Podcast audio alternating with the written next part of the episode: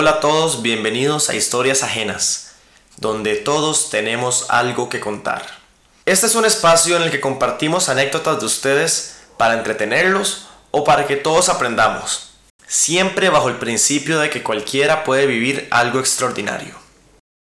Este programa se creó porque usualmente escuchamos historias de gente famosa o de autores de libros y tenemos una noción de que solo lo que a ellos les pasa es de interés al público. Y no, o sea, todos, ¿qué tanto hemos aprendido por cabeza ajena?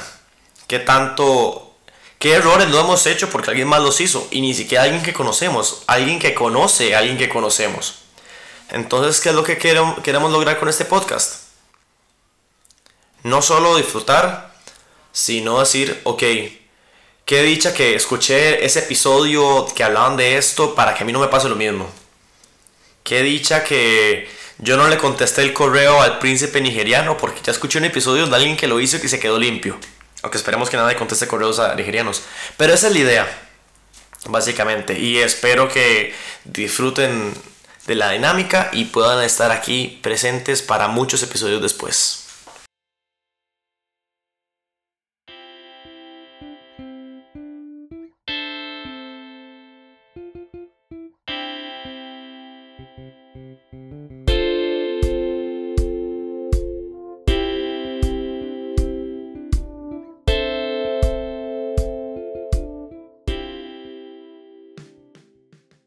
La historia de hoy se llama Me perdí en Brasil.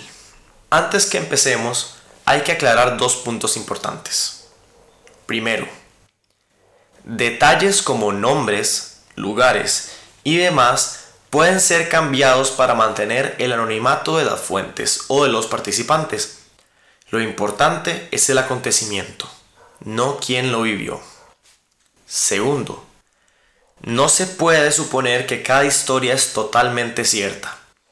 La memoria y la interpretación cambian detalles y exageran circunstancias.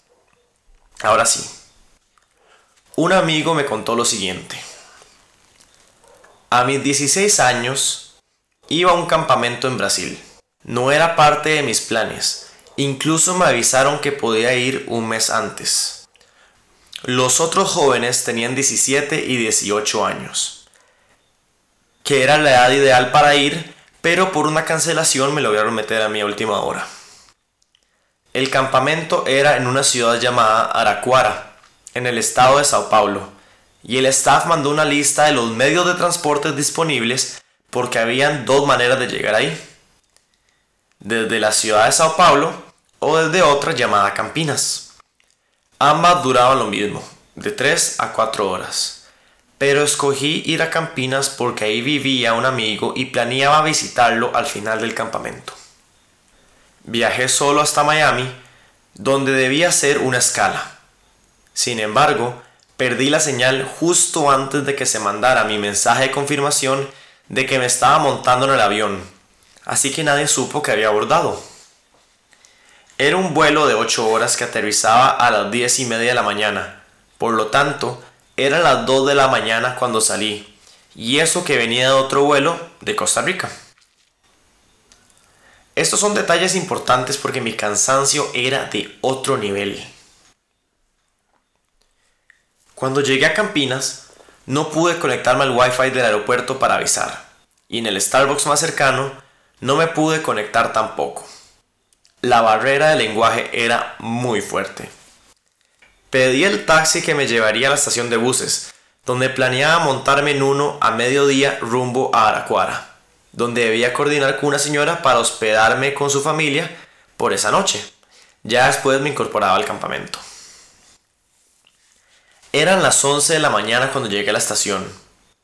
Una muy sencilla, donde solamente había una farmacia, un supermercado y un café internet.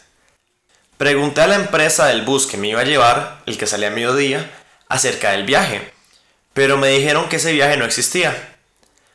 Supongamos que todas mis interacciones son en una mezcla entre portugués y español, dichas por un muchacho de 16 años que llevaba 10 horas de viaje y una trasnochada vulgar. Solo podía dormir en el avión, y claramente esa no es manera de dormir. Sin embargo, encontré otra compañía que me llevaría, pero el bus saldría a las 2 pm, dentro de 3 horas. Hice lo necesario. Con todas mis maletas fui al café internet para ver si me lograba reportar con mi familia o los encargados del campamento. Ya llevaba casi 12 horas sin contacto. Sorpresa e ironía, el café internet no tenía internet ese día. Y las computadoras no servían del todo. Tuve que esperar al bus sabiendo que nadie sabía que aterricé, que llegué a la estación o que ya iba camino a Aracuara. Cuando llegó, me monté con mucho miedo, porque no había una confirmación absoluta de que ese era el correcto. Por suerte, sí lo era. En el bus, como era un viaje de tres horas, logré generar suficiente confianza con una señora para que me prestara el celular para avisar a la familia brasileña donde me iba a hospedar que ya iba en camino y que me había atrasado. Utilicé el mejor portuñol de la historia. Ya era un experto en la mezcla inconsistente de ambos idiomas. Claramente, no estaba en ninguna condición para robárselo o tratar algo siniestro. Al llamar a la señora donde me iba a hospedar, mi señora, para decirlo, para poder decir la diferencia, ella no hablaba español o inglés, entonces tuve que pedirle ayuda a la que me prestó el teléfono para que fuera intérprete con mi señora, aunque ella tampoco hablara español o inglés. Ahí la clave fueron los gestos, poder usar mis manos, poder, verlos a los ojos y de ahí logramos sacar una conversación lo suficientemente cuerda para ponernos de acuerdo. Valga la redundancia. Después de 15 horas de estar incomunicado, logré llegar a la casa donde me pude conectar y avisarle a todos que estaba bien. Tenía 60 mensajes, todos preguntando dónde estaba con la misma intensidad. Además, todos en mayúscula. Mi mamá había llamado a la aerolínea, a las oficinas del campamento y a quien pudiera darle respuestas sobre mi paradero. Claramente, nadie sabía. Al llegar al campamento, todos habían estado al tanto de mi supuesta odisea y me conocían como el niño perdido. El problema principal es que muchos pensaron que llegaba a Sao Paulo, no a Campinas. Además, como fue tan último momento el viaje, no pude investigar acerca de la situación de Internet de Brasil, ni lo que podía hacer si me encontraba incomunicado. Tampoco tenía un papel con frases importantes en portugués ni un chip de internet que podía comprar en el aeropuerto, nada. Todo creí que iba a salir rápido, todo creí que iba a salir bien.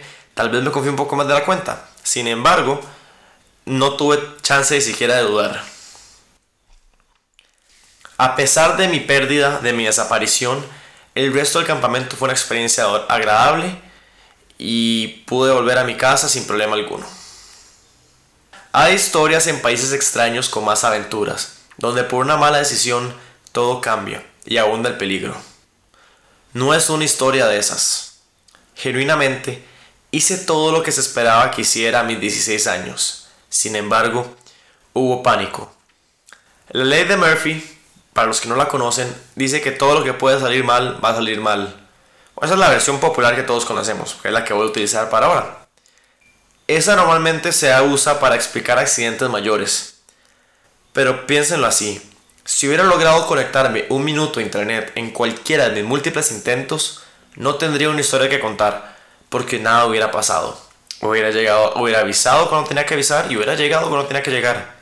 Entonces, mi historia sería sobre lo que viví en el campamento, que no he mencionado nada de eso porque no es lo que quiero contar ahora.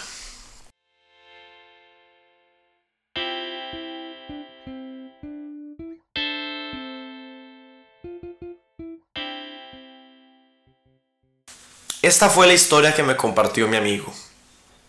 Y es increíble cómo a veces el mundo entero se está quemando y uno no se da cuenta.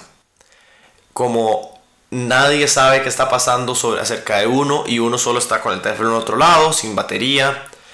¿A cuántos de nosotros nos ha pasado que nos perdemos por un segundo y cuando volvemos, perdemos no literalmente en un país desconocido, cuando solo nos despegamos un poco del celular y volvemos con mil llamadas y mil mensajes y todo en gritos, todo en preocupación de pensé que algo había pasado ¿no? y simplemente uno no podía, no podía o no quería contestar.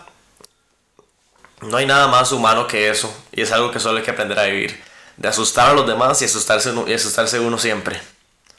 Pero ahora, a todo esto, qué impotencia debe sentirse, debe sentir mi amigo, debe sentir la familia, porque para resolver este problema, porque todos hicieron lo que tenían que hacer, básicamente. Él en ningún momento salió a turistear o se quedó dormido o se fue a, hacer, a comprar algo en el aeropuerto, no, nada. Él simplemente siguió las instrucciones y solo no salió. De no haberla seguido probablemente le hubieran asaltado y le hubieran robado todo. Hubiera quedado ahí descalzos y maletas viendo a ver cómo se resuelve en un país el cual no puede hablar. Pero lo que rescato de todo esto es que a veces uno actúa correctamente, como él hizo. Solo hay que lograr mantener la calma y resolviendo poco a poco todo con una cabeza fría. Viajar es estresante para todos. Estar en un país nuevo es estresante para todos. No hablar el mismo idioma, adivinen qué, es estresante para todos. Pero hay que saber superar esa ansiedad, superar ese miedo y resolver las cosas para que la, historia más fuerte que pudo haber pasado fue nadie sabía dónde estaba, pero yo estaba en camino y ahí iba a llegar. Espero que les haya gustado esta historia y que y los motivo a compartir de ustedes. Tenemos una página en Instagram llamada Historias Ajenas Podcast, donde ustedes pueden escribirnos un breve resumen, tal vez una oración. Eh, me robaron el carro en Hong Kong. Eh, me confundieron con... Tengo 20 años y me confundieron con una señora 80. No sé, lo que ustedes quieran. En una oración. Y si nosotros nos parece una historia para compartir, de la cual la gente puede aprender o puede entretenerse, les pedimos un resumen más largo, con muchos detalles, para poder hacer un episodio de verdad interesante. Esto es todo por el episodio de hoy. Y recuerden, todos tenemos una historia que contar. Hasta luego.